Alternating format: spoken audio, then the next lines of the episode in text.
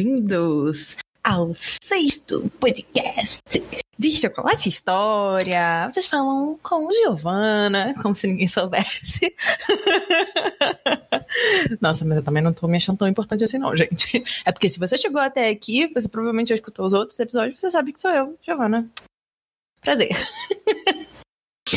é. Um... Ai, gente, eu juro pra vocês que eu tento eu tento colocar Dor de Reis num episódio só, eu não consigo. Eu não consigo. Eu tava estudando sobre Henrique. Henrique, aí, gente, é muito Henrique. Aí eu já tô falando de. Não é Henrique. Cara, começa eu errando as coisas aqui no podcast. Olha, eu. Gente. Vamos lá. Eu tava estudando sobre Eduardo I, que é o, o podcast de hoje. E eu falei, não, vou colocar com o Eduardo II e colocar pá, tudo junto, né? Pá.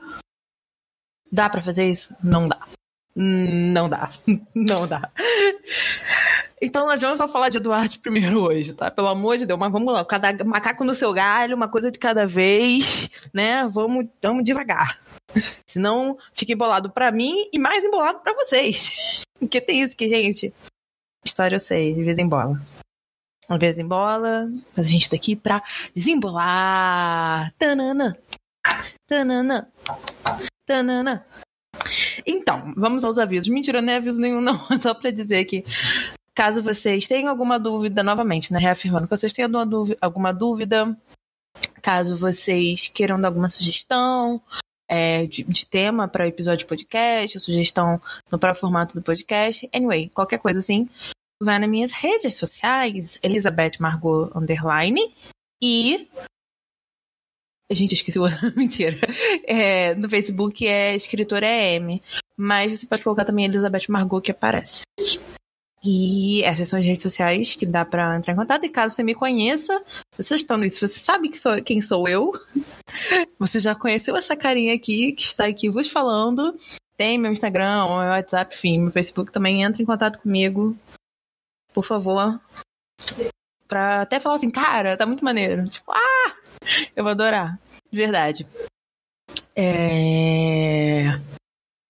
O, eu, tenho um, eu tenho um amigo chamado William, né? Que ele faz mestrado lá na UFRJ. De medieval também, William. Eu sei o Tom, eu falei dele. Se ele escuta, ele fica, caraca, eu que tá falando isso, foi só pra contar. Ele veio falar que tava escutando que achou maneiro e tal.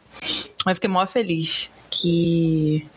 Que tá assim, as pessoas estão gostando, né? É, apesar de, de não conversar, tipo, de, de ser só uma vida de eu estar tá falando e tudo mais, eu sinto que, que as pessoas estão gostando. Afinal, eu tô fazendo alguma coisa que eu amo, né, gente? Eu amo falar de história, de verdade. Então, acho que não tem muito como errar.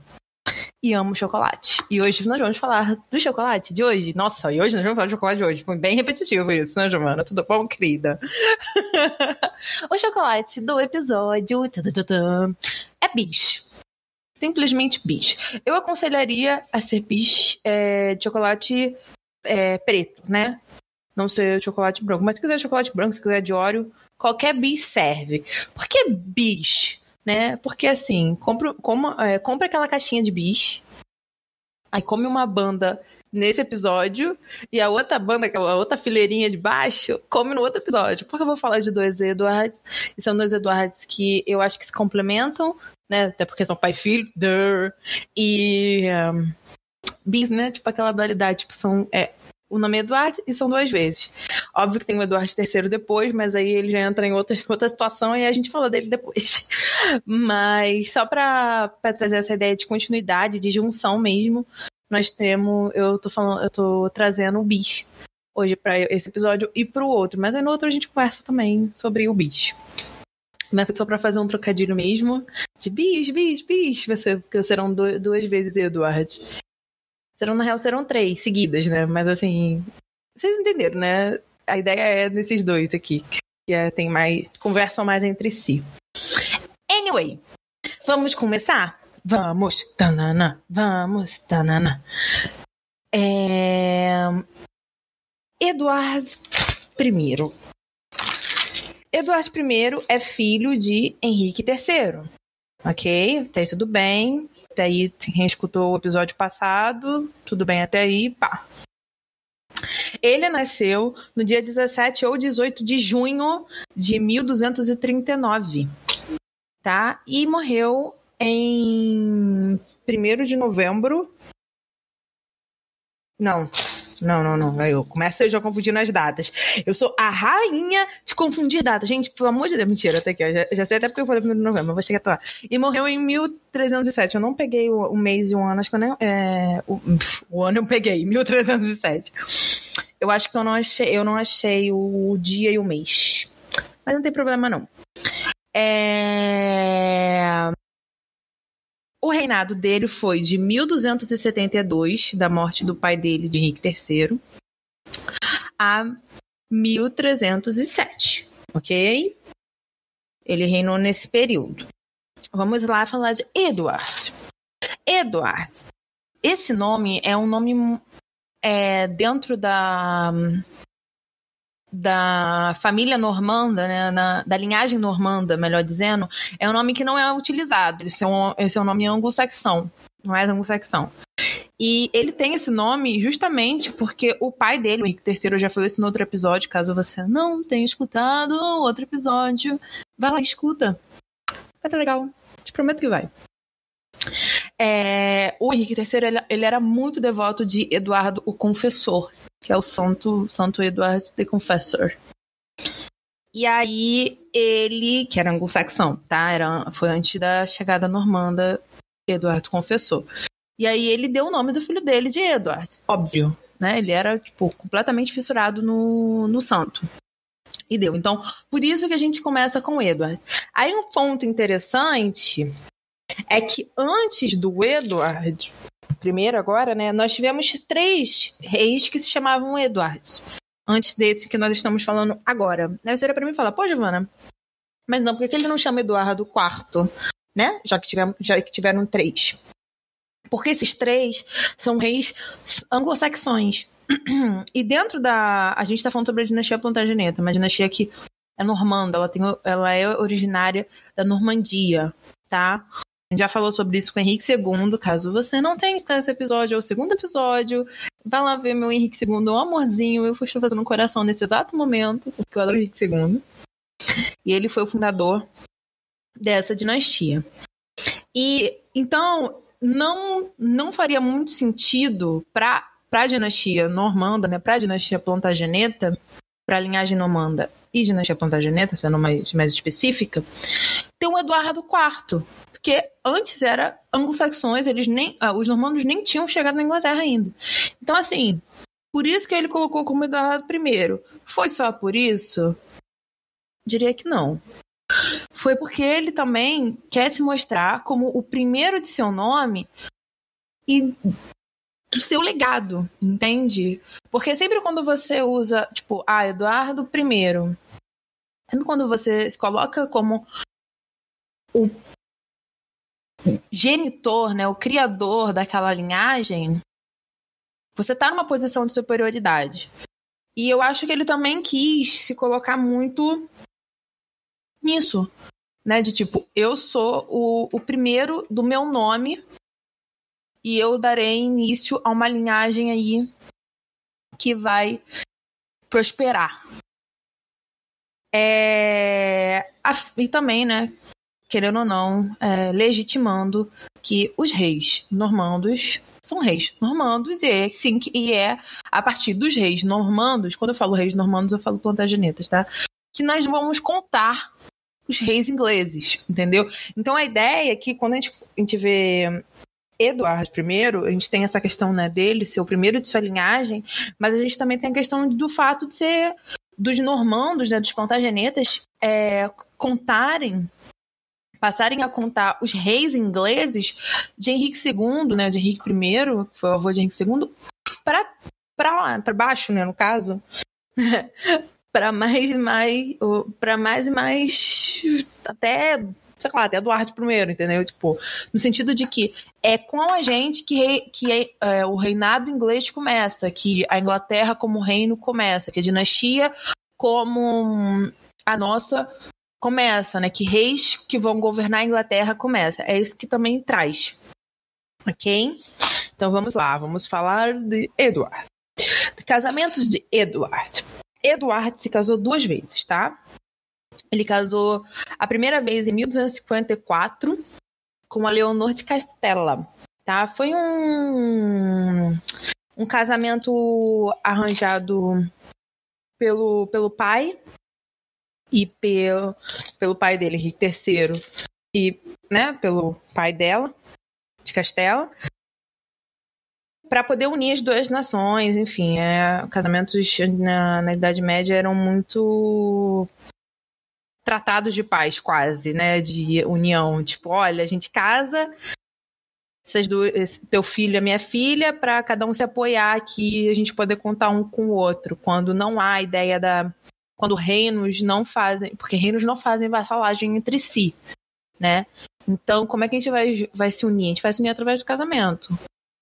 E foi muito nessa ideia, tá? O casamento foi no dia 1 de novembro de 1254. Foi por isso que eu falei 1 de novembro. É... 13 dias atrás, mentira. e foi em Castela, tá? Então, o mais legal de Edward e Leonor, do casamento deles, é que eles tiveram de 14 a 16 filhos. A gente não sabe exatamente se foram 16 ou se foram 14, mas fica nessa faixa. É filho para um cacete. Desculpa o termo, people. É muito filho. A mulher pariu muito, vocês não estão entendendo? A mulher pariu pra caralho. Nossa senhora. Que isso, meu. Ah, Jesus. Mas desses 16, tô falando como se fosse 16, tá? Apenas seis chegaram à maioridade, à idade adulta, e sendo um dos seis homem, tá? Que é o herdeiro de Eduardo I, a gente vai falar dele.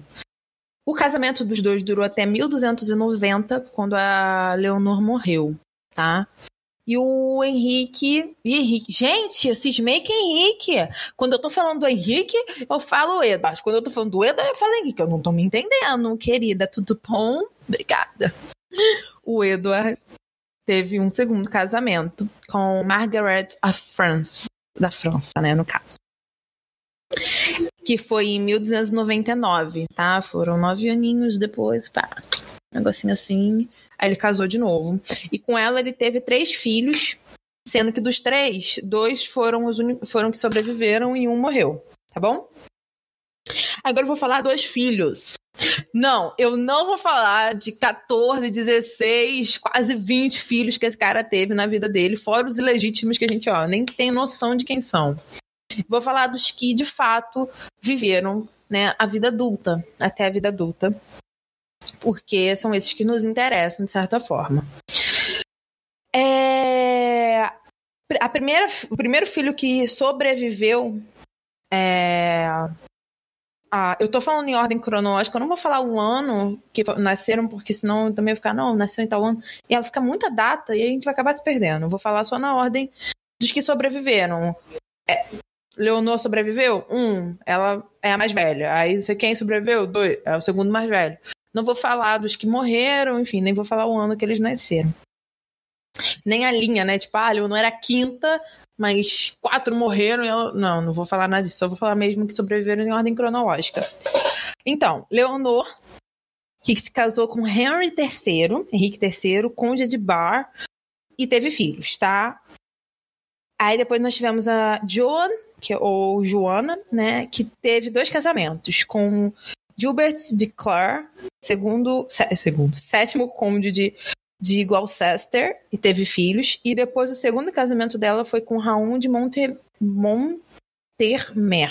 Foi o primeiro barão de Montermer e teve filhos também. Então nós tivemos Leonor, Joan, Joana, Margaret, que se casou com, com João II, Duque de Bra, Bra não vai sair isso. Duque de Brabante. Sabe barbante? Então, é Brabante. É assim. Com filhos, tá? Teve filhos também, teve descendência. Depois nós tivemos a Mary, que virou uma freira beneditina em, no convento de Amesbury, tá? Tivemos a Elizabeth, que se casou com João, primeiro conde da Holanda, não tiveram filhos, e depois com Humphrey, de Bowen. Foi o quarto conde de Hereford é, e teve filhos. E nós tivemos o Edward, foi que casou com Isabel da França e ele é o herdeiro de Eduardo I. Então ele vai ser Eduardo II. Ok? De fato, ele é um dos. Ele é, acho que é o, se eu não me engano, é o último filho mesmo. É o tipo mais novo dos mais novos, assim, né? Do casamento com a Leonor. Foram esses sobreviventes. E por último, né, nós temos esse, o, o herdeiro, um homem da maior sorte, que tudo que sobreviveu foi mulher, e o único homem que sobreviveu virou o herdeiro dele. Do segundo casamento, com a Margaret da França, ele teve o Thomas, que casou com a Alice de Hales, tiveram filhos. E depois ele casou de novo com a Mary de Browns. Browns, isso. E não tiveram descendência. E o Edmund, que se casou com Margaret Wake, que foi, é, que foi a terceira baronesa de Liddell, que teve filhos. Bem. E ele teve a, a criança que nasceu morta do segundo casamento, era uma menina se chamava Leonor. Ah, morreu. Criancinha, só falar dela mesmo que é, tadinha. A última da última. Então, essa, é, são os filhos que sobreviveram, né? Com exceção da Leonor, que eu quis falar dela. Eu trouxe mais porque eu achei bonitinho, porque ele deu um nome da primeira esposa pra, pra filha dele no outro casamento. Enfim, achei bonitinho, assim, ó. Kawaii desu, né?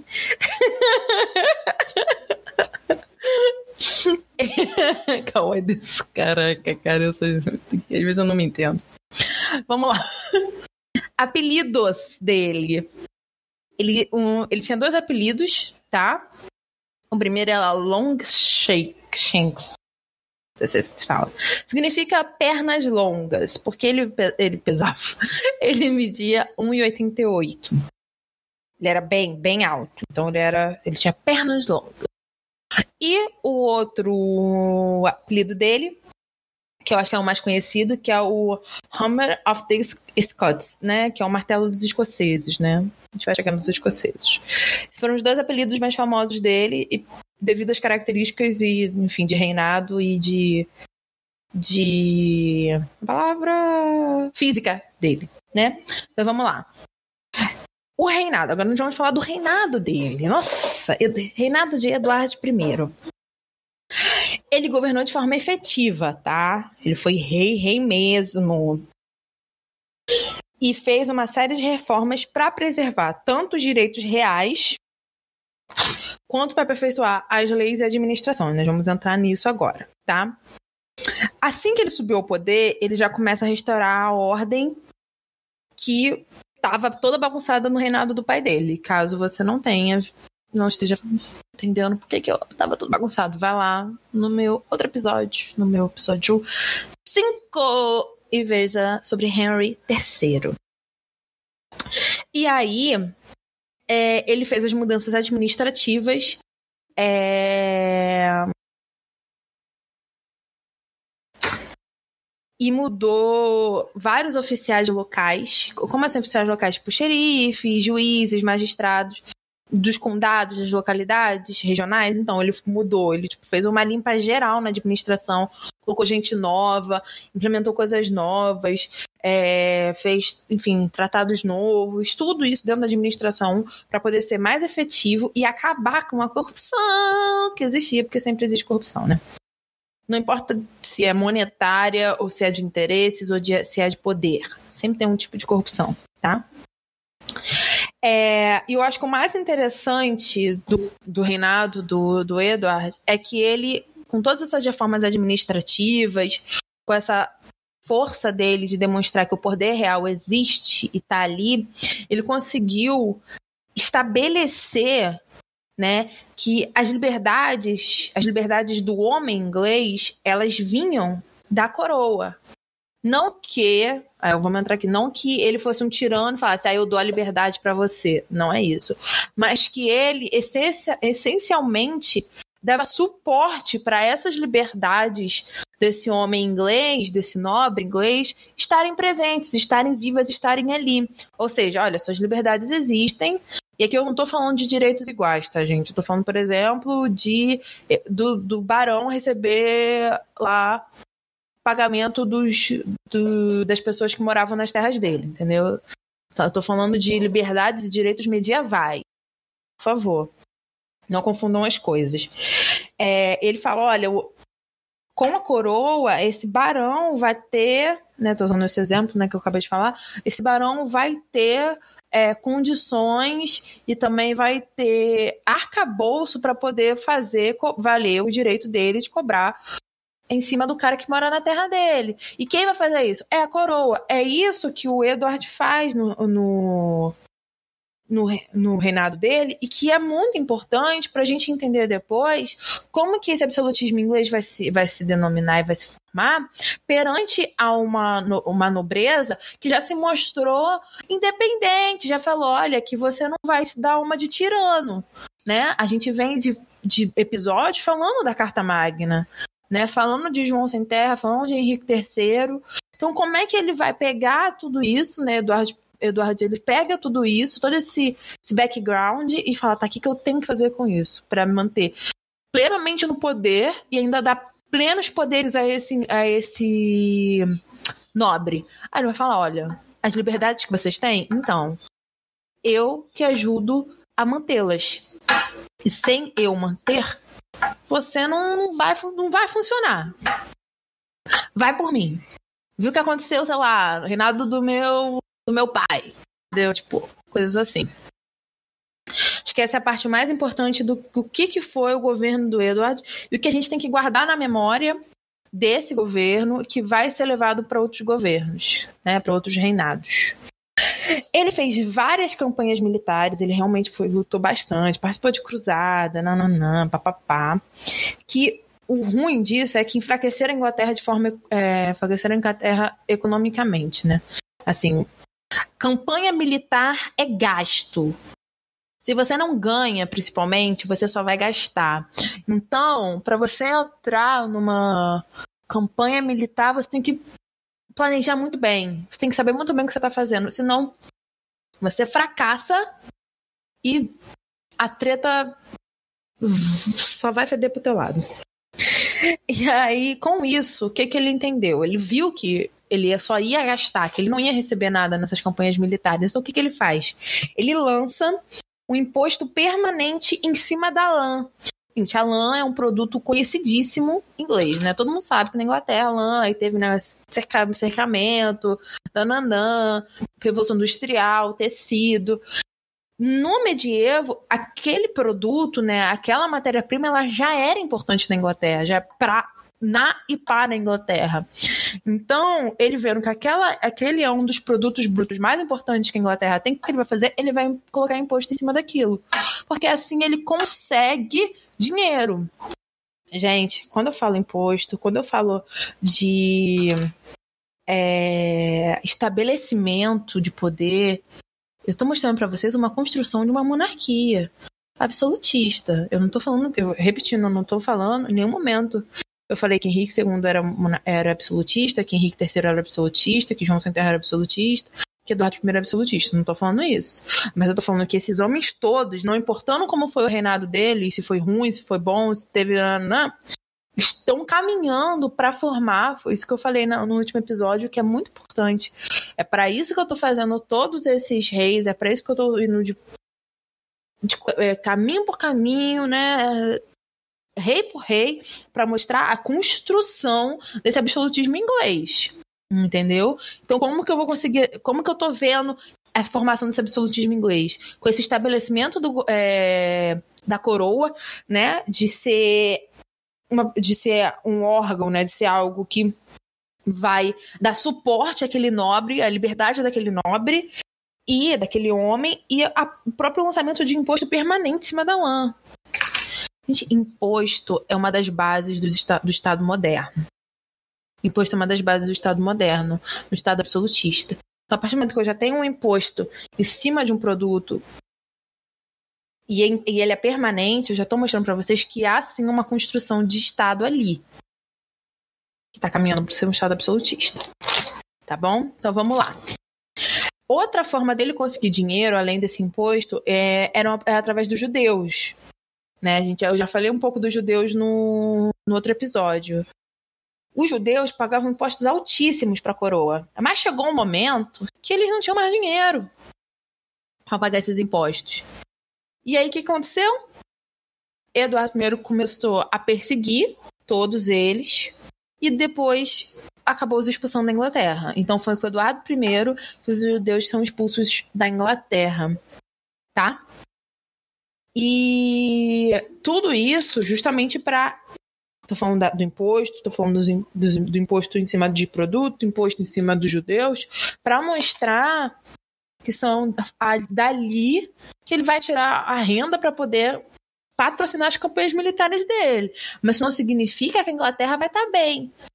Porque, gente, para manter um exército é muito custoso. É muito custoso. Entendeu? Nossa, velho, dá, dá para fazer um, uma penca de episódios só para falar disso. Anyway, vamos lá. Parlamento, né? Como a gente já falou, já falou do parlamento no último episódio, ele manteve a função do parlamento normal, como o pai dele já tinha mantido, tá? Com o setor nobiliárquico, com o setor eclesiástico e com o setor comum, tá? Ele muda é, na forma de, da eleição dos comuns, né? Agora vai ser um. São dois representantes de cada condado, né, de cada pro, província inglesa, e, e tem, tem que ter um acordo naquele condado para todos. Tipo assim, o condado tem que acordar, todo mundo lá no o conselho do condado, lá dos, dos nobres, enfim, dos cavaleiros, tem que acordar que aqueles dois vão os que mais vão representar melhor o condado. Aí eles vão para a corte participar do parlamento. É basicamente isso, tá? E ele mantém a, a. Como é que eu posso dizer a palavra, gente? Movimentação não é, tipo. Ai, meu Deus. A relação estável com o parlamento, né? Ele sabe trabalhar com isso. Ele começa a cobrar outro tipo de imposto também. Isso tá aí esse imposto é interessante dizer que teve sim o apoio do parlamento que é o imposto baseado numa determinada porcentagem, né, numa fração dos bens móveis do homem, tá? Aí eu uso a palavra móveis, bens móveis. Terra é um bem móvel? Não. Então, assim, ele vai cobrar em cima daquilo que o cara adquire, mas não em cima daquilo que ele tem como, vamos colocar assim, como herança, que é a terra. Entende? Ele não vai cobrar o imposto do nobre. Ele vai cobrar o imposto, sei lá, do padeiro. Entendeu? Do costureiro, do sapateiro. Dos caras que têm bens móveis, bens é, que são né, materiais, de certa forma, né? Que você pode encostar. Entendeu?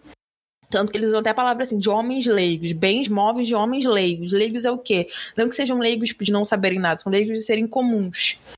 Entende? Porque tudo que eu tô falando é rei e nobreza. Rei e nobreza. E, e é isso. Eu não tô trabalhando com, com direitos iguais para todos, que o pobre vai ter o mesmo direito do nobre, não. Isso não existe aqui, não. Pelo menos no. em 1200. Ok? Pelo amor de Deus, eu tô cheio de coisa para fazer amanhã. Espero que vocês tenham entendido. Vamos lá. Vamos para as conquistas de Eduardo I. Ele conquistou Gales, foi ele que conquistou Gales, tá? Ele conquistou Gales em 1284. Vamos falar sobre isso? Vamos falar sobre isso. O que acontece? Gales, é... ele era um era um, um principado, como assim? Eram vários vários mini principados, entendeu? Tipo, tipo a Alemanha antes da unificação alemã, onde eram né, vários principados, anyway, eram vários nobres que, que eram reis, eram vários nobres que eram poder máximo na sua terra, aí né, eram vários príncipes, de certa forma. Ele era um, principado, um principado leal à Inglaterra, mas não era vassalo tá? Então tem diferença. Se leal, tipo, ah, te ajudo, e pá, a gente é amigo, mas não sou teu vassalo, não te devo nada, tá? Eduardo não gostou, falou: não, quero que fique meu vassalo. Quero seja só meu amigo, não, quero meu vassalo. E aí ele foi invadir Gales.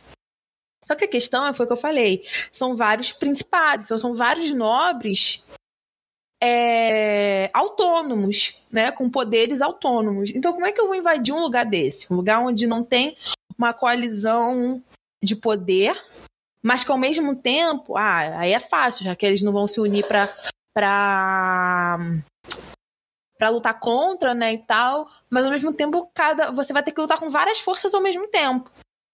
Então, ele vai no X da questão. Havia um maior principado. Eu não vou falar o nome porque é um negócio.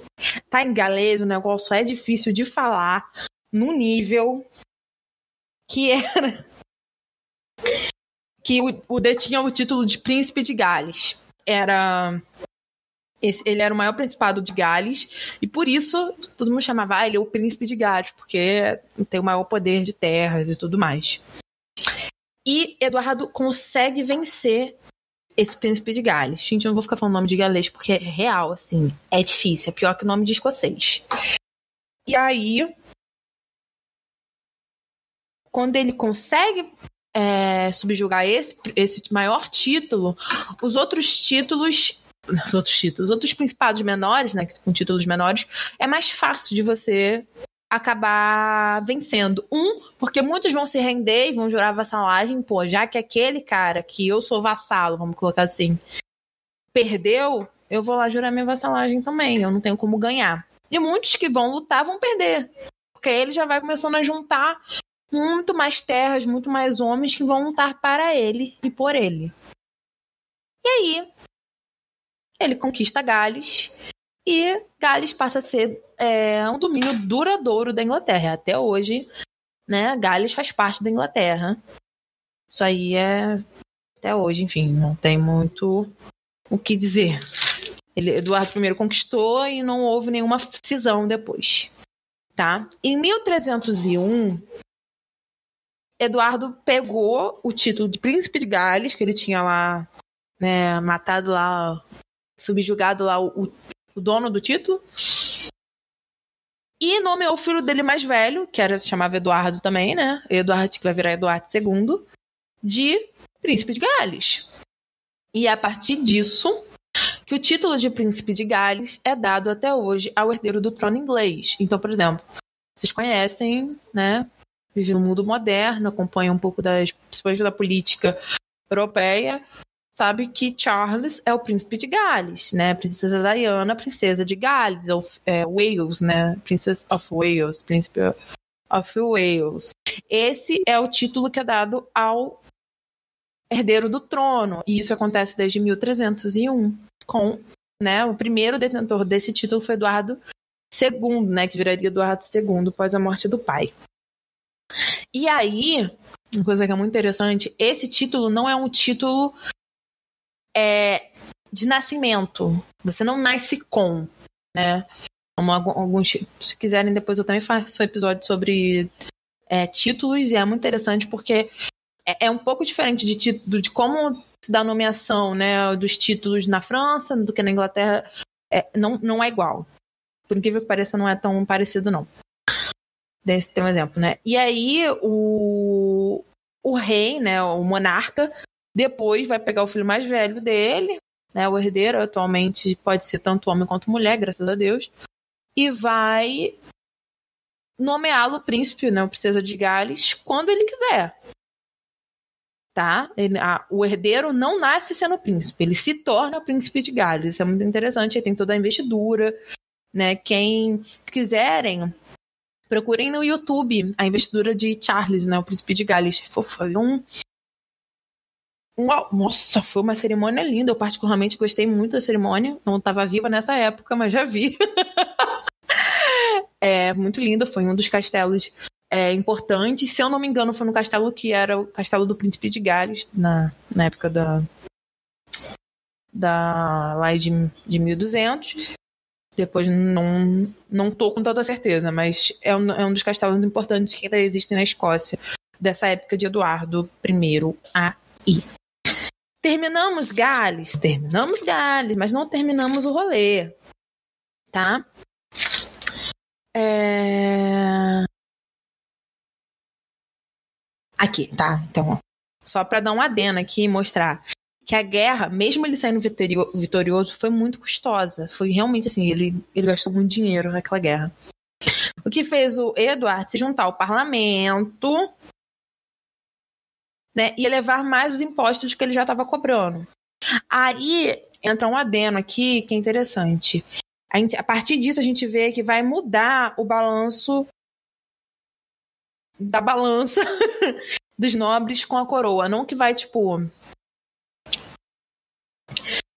quebrar, né? Mas ele se une ao parlamento, ele vai aumentar o imposto com autorização do parlamento, mas a balança, ela, ela que estava estável. Um, dois, três? Foi.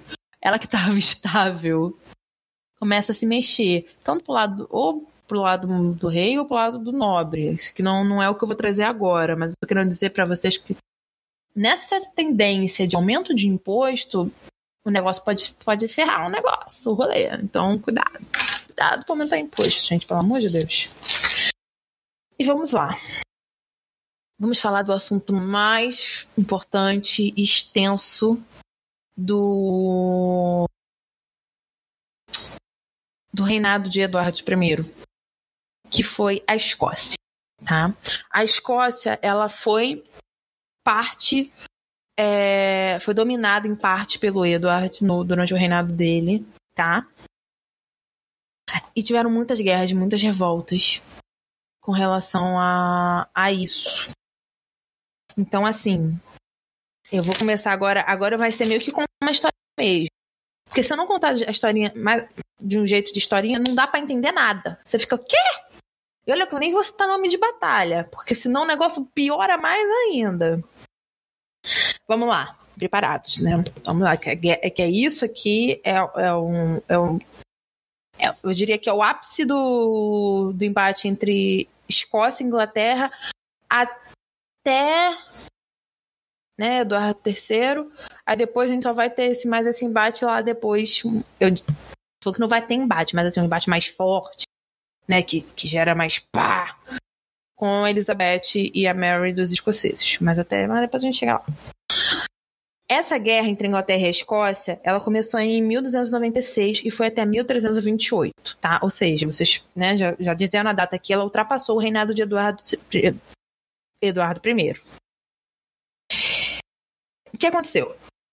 Ela resultou na independência escocesa da Inglaterra, tá? Essa palavra independência não existe, tá? Tanto que tem gente que chama o nome dessa guerra é Primeira Guerra de Independência da Escócia. Dá um título disso. Eu não quero dar esse título porque para mim não, não, não tem coerência. Eu usei só a palavra independência para mostrar que vai ser com essa guerra que a Escócia ela vai se tornar autônoma e falar, ó, não se mete aqui, não tem, não tem esse rolê aqui não. Entendeu? E e a gente vai falar disso agora. Como é que essa guerra começou? Ela começou quando o rei escocês Alexander III morre e não deixa herdeiros. O único herdeiro que ele deixa é uma menina, que é sua neta, que acho que tinha sete anos na época, que se chamava Margaret, né? Isso. Mas só que Margaret, criança ainda, faleceu logo depois. Margaret faleceu e o trono ficou vago, literalmente vago. Não tinha ninguém para ocupar mais aquele trono. E aí a gente começa a ver facções nobiliárquicas né, escocesas surgindo para ver quem vai entrar naquele trono. Oh, aquele trono tá lá. Aí várias famílias começam a se movimentar e falam assim: quem que vai entrar nesse trono? Isso não ficou muito legal, né? Quem que vai entrar nesse trono? Gente, olha, se vocês escutarem um cachorro latindo, barulho de porta batendo, de gente gritando, é porque minha vizinha chegou. Eu não sabia que ela ia chegar esse horário, senão eu tinha começado depois. Ai, se ela deixou o cachorro dela pra fora, vai ferrar o rolê. Mas depois a gente pensa nisso. O bicho late, gente. Sou uma sombra aqui em casa, o bicho late. É um pinche, um. Enfim, agora vou começar a falar do cachorro da minha vizinha. Não é isso, vamos lá. Então as famílias escocesas, as famílias nobiliárias começaram, caraca, quem vai pegar esse trono? Quem vai sentar nesse trono, né? E aí que que aconteceu? Eduardo I estava lá, né? Tinha dominado Gales, papapá, pepepé, papapu. Foi convocado para servir como mediador do, do, do negócio que estava acontecendo ali, entendeu? Tipo, como é que vai ser? Ele meio que ia mediar a situação para não gerar um conflito maior. Mas o que, que, que, ele faz? Ele meio que dá um golpe. É, para resumir, ele dá meio que um golpe. Ele vira e fala assim: ó, vocês vão ter que me nomear Lorde Regente do Reino. A gente não tem rei, então eu sou Lorde Regente do Reino, porque eu sou rei do país vizinho aqui, mais forte que vocês.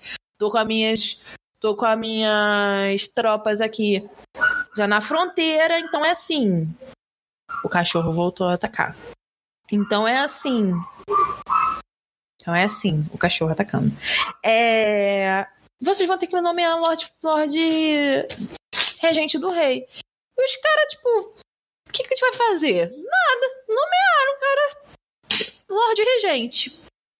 Aí, ele, como Lorde, ele não é rei, ele é Lorde Regente do reino. Ele pega os, as duas famílias que estão mais crescendo nessa disputa pelo trono, né? Que são representadas pelo João. Bailol não sei falar isso, gente, pelo amor de Deus. É B-A-I-L-L-O-L. E o Robert de Bruce, são, eles são esses dois caras que representam as famílias que estavam mais fortes para conseguir chegar até o reino. É, e o Eduardo vai lá e escolhe um deles. Fala assim: ah, eu quero o João. De fato, ele pega o João. Fala assim: ó, tu vai ser o rei agora, aqui da Escócia. Mas você vai ser meu vassalo.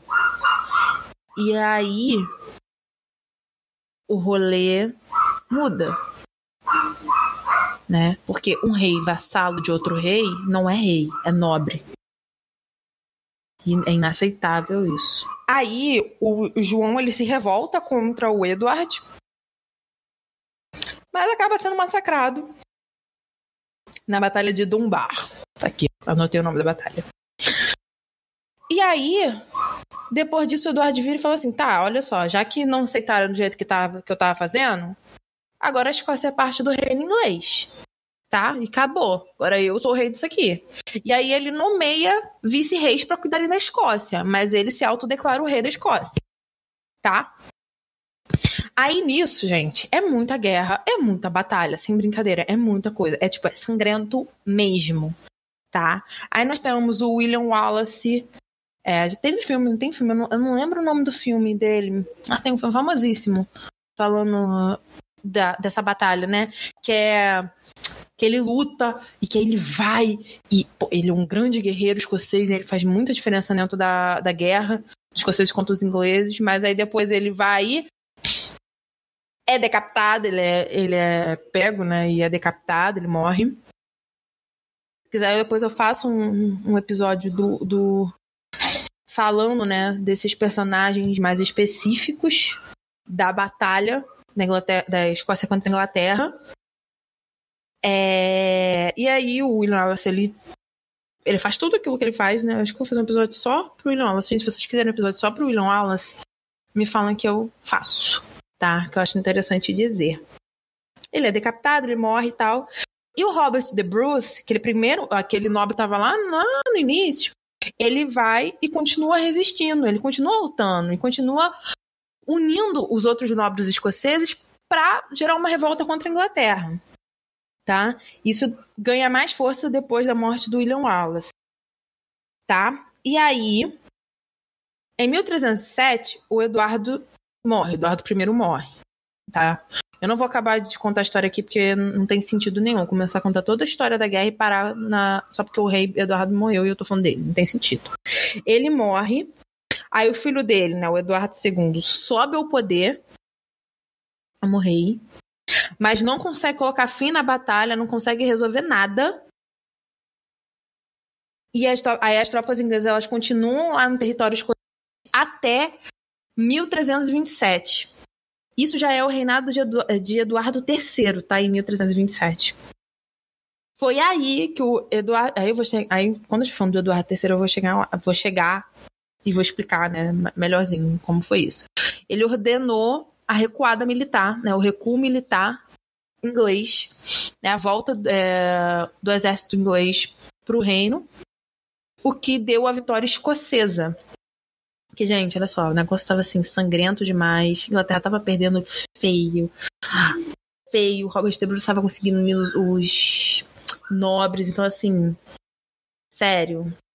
Sério. O negócio estava muito feio. E aí, em 1328, foi feito um tratado chamado Tratado de, é, de Edimburgo e de Northampton, que tornou a Inglaterra, a Inglaterra, tornou a Escócia, né? Foi um tratado de paz que tornou a Escócia, entre aspas, independente, né? Eu vou usar a palavra livre, melhor dizendo, e com um novo rei escocês, que era Robert the Bruce, ou Robert I, né? Se você escutar no meu pai espirrando, I'm sorry.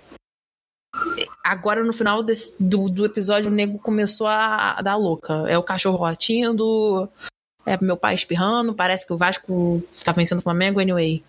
Eu, eu tô aqui tentando falar que Robert de Bruce virou rei escocês depois dessa guerra entre a Escócia e a Inglaterra. Guerra foi, né? Ok. E aí, voltando pro nosso querido Eduardo I, né? Vamos lá. Eduardo I, ele pega, ele rouba, ele saqueia, faz qualquer coisa com uma pedra chamada Pedra do Destino, né? The Stone of Destiny, ou Pedra da Coroação, que era uma pedra onde os reis escoceses eram coroados, né? Tava lá embaixo do trono dos reis escoceses e tal. Ele pega a pedra e leva para a abadia de Westminster. E coloca a pedra lá. Tipo, foda-se, roubei de vocês, não quero nem saber. Pedra é minha agora. E a pedra fica lá até 1936. Eu tinha um ano de idade quando essa pedra foi retirada de lá. Voltada, e voltou para a Escócia, né, no caso. E ela foi usada de fato na coroação de todos os monarcas ingleses até 1996. Ou seja, o último monarca inglês que utilizou a pedra na coroação foi Elizabeth II, nossa atual rainha da Inglaterra. É, é sem noção nenhuma, né? O cara roubou. Na... Gente. Eu vou colocar a foto, né, no, lá no, no Instagram e no Facebook. Depois, se vocês quiserem, vocês vão lá ver. Ela, ela fica embaixo do, do trono, assim. É muito estranha, mas ela fica ali embaixo do trono. E eu vou falar mais especificamente do significado dela, do porquê que coloca, coloca ela embaixo do trono, do porquê que usa na coroação, quando eu falar também dos gestaumaturgos e das imagens e das é, ilustrações, essas, todas essas questões reais. Tá bom? E aí, como que Eduardo I morre, né? Ele morre em, mil, em 1307, né? Ainda numa campanha contra os escoceses, porque a guerra ainda estava rolando solta. E ele morre é, lutando contra Robert de Bruce, né? Ele não morre né, em campanha ele morre ali no, na campanha que ele faz contra o Robert e ele foi sepultado na abadia de Westminster em 1307. Esse é o nosso rei Eduardo I. Ele foi um rei é, que trouxe muitas conquistas para a Inglaterra, que teve uma, uma ação fundamental nessa guerra contra a Escócia, né, e de certa forma até até para a Escócia se libertar do poder inglês. E foi o que eu falei, né? O que eu, o que eu pretendo trazer com o Eduardo I é essa questão do dos impostos, né, e do estabelecimento da coroa que ele faz, né, que ele passa o reinado dele todo fazendo, né? Não vou entrar, ele foi um grande é... a palavra guerreiro, né, grande militar, não, não, não vou trazer essa questão. A questão para mim é imposto e estabelecimento da coroa, do aparato da coroa. Isso nos mostra uma formação de um Estado que vai ser a base para esse Estado absolutista.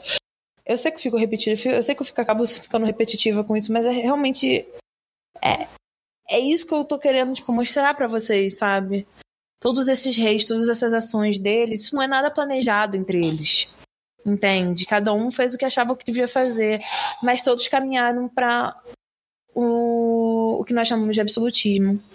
A gente vai ver mais pra frente. Gente, Agora, o cachorro parou de latir, meu pai parou de espirrar, todo mundo ficou quietinho.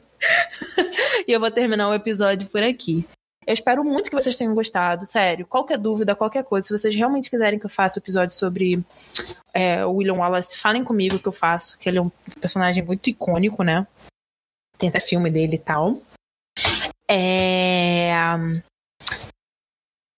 Espero realmente que vocês tenham gostado. Qualquer dúvida, qualquer coisa, Elizabeth Margot no Instagram ou no Facebook, ou me chamem no meu WhatsApp, me chamem no meu Instagram, me chamem no meu Facebook. Giovana Cunha, vocês sabem, quem tá me escutando me conhece. Eu volto no próximo episódio com o Eduardo II e mais um bicho, né? No caso, é mais um bicho de Eduardo para vocês. um grande beijo. E até o próximo episódio. Tchau!